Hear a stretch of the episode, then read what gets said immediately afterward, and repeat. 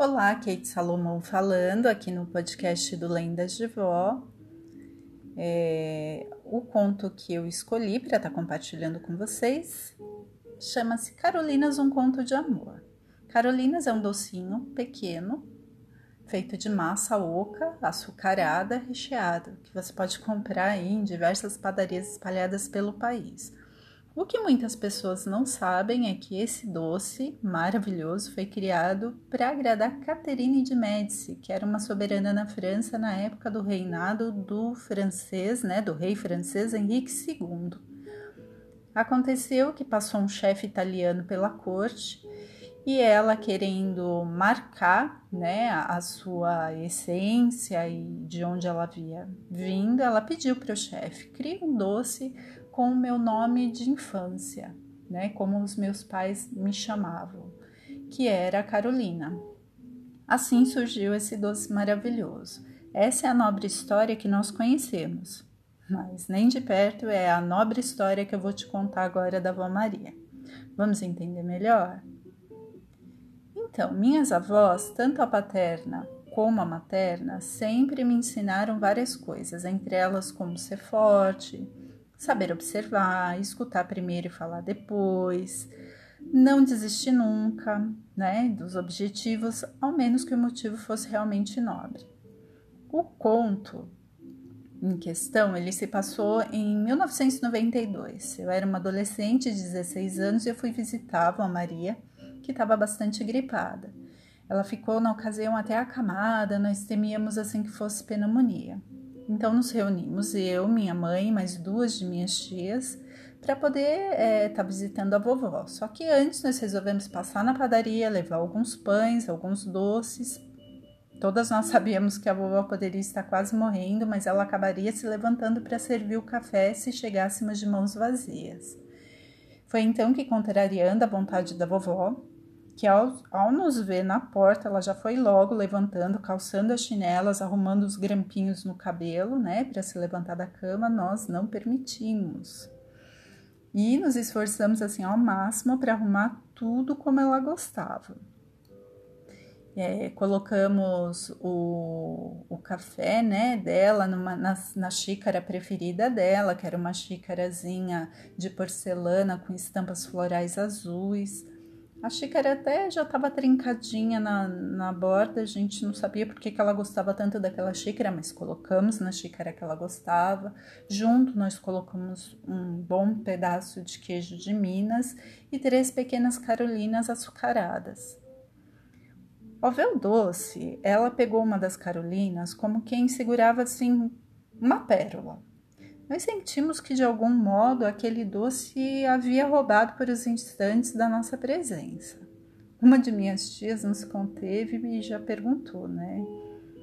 Mãe, é uma Carolina. E a vovó respondeu: É, eu sei. E colocou devagar o doce do lado da xícara, respirou fundo e começou a contar uma história. Eu, quando moça, com mais ou menos a sua idade, a vovó apontou para mim e olhou para as minhas tias e para minha mãe. Certa vez eu fui prometida em casamento a um rapaz. Ele não era apaixonado por mim, mas eu, na verdade, era apaixonada por ele. E minha mãe e irmãs, né, seguindo a tradição lá da roça, depois do compromisso ter sido firmado com aperto de mão pelos nossos pais, começaram os bordados para o meu enxoval. Tudo aquilo me parecia assim mágico. Né? O sonho de qualquer moça do interior era casar bem e com um rapaz jovem, então era assim um prêmio.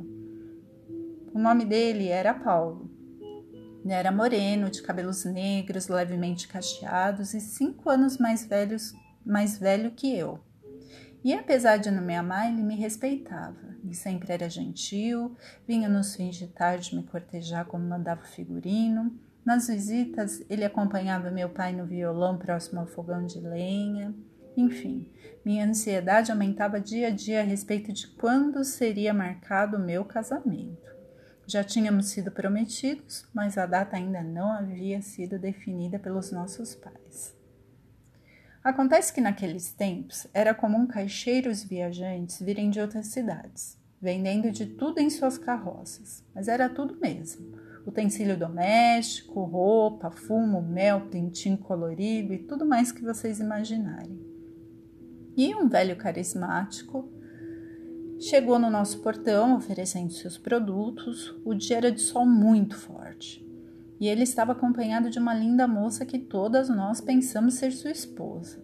As moças naquela época, elas não não se casavam por amor. Geralmente elas se casavam por status e com que o futuro marido poderia lhes oferecer. Amor era a última das preocupações dos nossos pais. Então, jovens casadas com homens bem mais velhos era algo bem normal. Mas aquele não era o caso, não. Ela era filha dele. Seu nome era Carolina. Ela era linda, exalava cheiro de alfazema dos seus longos e brilhantes cabelos negros a minha mãe acabou que ficou com dó da moça. Ao ver o velho visivelmente exausto, ela ofereceu primeiro um almoço e depois viu que eles pareciam ser boa gente e ofereceu a casa para que eles pudessem pousar. É assim que se fala na roça, né? Como dizem os antigos, o pousar para nós, nos nossos tempos, é o dormir, né? E o senhor de pronto aceitou. Ah, a rotina da casa mudou, né? Afinal, tínhamos visita. A moça, em agradecimento, disse que faria uns docinhos como sobremesa para o jantar. E assim ela foi lá e fez. Empolgada, ela dizia que sua mãe, já falecida, que ensinou né, a receita e que seu nome era devido ao doce. Bom, o fim da tarde chegou, a massa oque crocante já havia esfriado para ser recheada, e Carolina, trupicou. E assim os docinhos dela ó, voaram com bandeja e tudo pelos ares. No exato momento em que Paulo, meu noivo, entrava pela porta da cozinha. Ele, gentil como era, por impulso, baixou para ajudar Carolina a recolher os doces espalhados pelo chão. Eu e minha irmã entramos na cozinha e vimos a cena, e naquele exato momento eu soube que eu não me casaria com Paulo. O destino ele traz surpresas, nem sempre muito agradáveis. O pai da jovem Carolina, naquela noite, ao dormir, teve um mal súbito e embarcou para a eternidade. Os dias que seguiram, a mamãe passou a tratar a moça como se fosse da família e todas nós também. Ela era bondosa, prestativa, doce como as Carolinas que fazia. Realmente era impossível não gostar dela. E o interesse de Paulo só que aumentava pela jovem, que tinha a idade dele. Ambos tinham 20 anos. Desconcertada, Carolina tentava evitar estar junto dele perto de mim. Eu fui vendo a situação e um dia sonhei que eu mesma entregava um buquê de casamento nas mãos de Carolina. Esse foi o sinal que eu precisava para fazer o que era certo. Eu criei coragem e disse ao meu pai na presença do Paulo que não iria me casar e que não me, que não me sentia pronta. Paulo quase não conseguiu disfarçar o alívio que ele sentiu tanto quanto já não conseguia disfarçar o brilho nos olhos ao ver a Carolina. Meu pai era um homem sábio, sabe? Ele era bondoso e, apesar de seu jeito rústico, ele era bem sensível e já havia percebido toda a situação e disse: Maria, desse jeito vou ficar mal com o compadre. Um compromisso é um compromisso. E eu fui direto ao ponto e lhe respondi: Pai, não posso me casar. Não me sinto pronta e, além do mais, nossa diferença de idade é muito grande.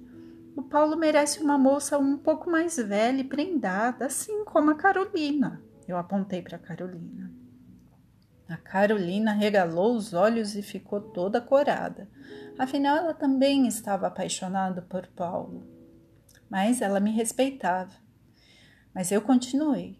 Além do mais, o Paulo pode assumir a carroça e virar caixeiro viajante, igual era o seu Zé. Não é mesmo, Carolina? Eu disse para Carolina e fui abraçar minha mãe. Minha mãe sabia que eu gostava do Paulo. Precisei daquele abraço.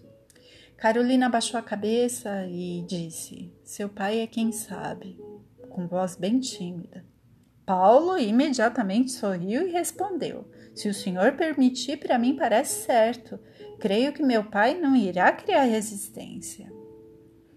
Pois é, meninas, e foi assim que quatro semanas depois, lá estava Carolina, linda, vestida de noiva e eu lhe entregando um maravilhoso buquê de flores de laranjeira em suas mãos. A querida Carolina se tornou quase que da família.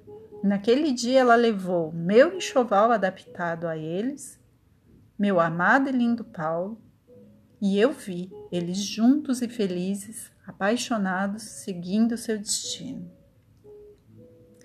O tempo passou e todas as vezes que o Paulo vinha visitar sua família na cidade, Carolina fazia questão de nos visitar em casa.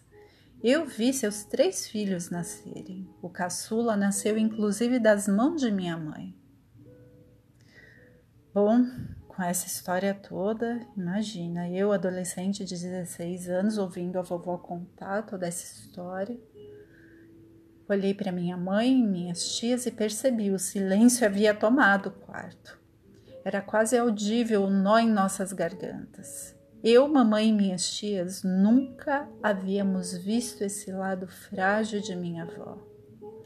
Naquele dia eu saí dali como quem leva um murro no estômago e, perdido em meus pensamentos, eu percebi que o amor pode ser o mais cruel de todos os castigos e que ele não perdoa nem a mais forte das mulheres.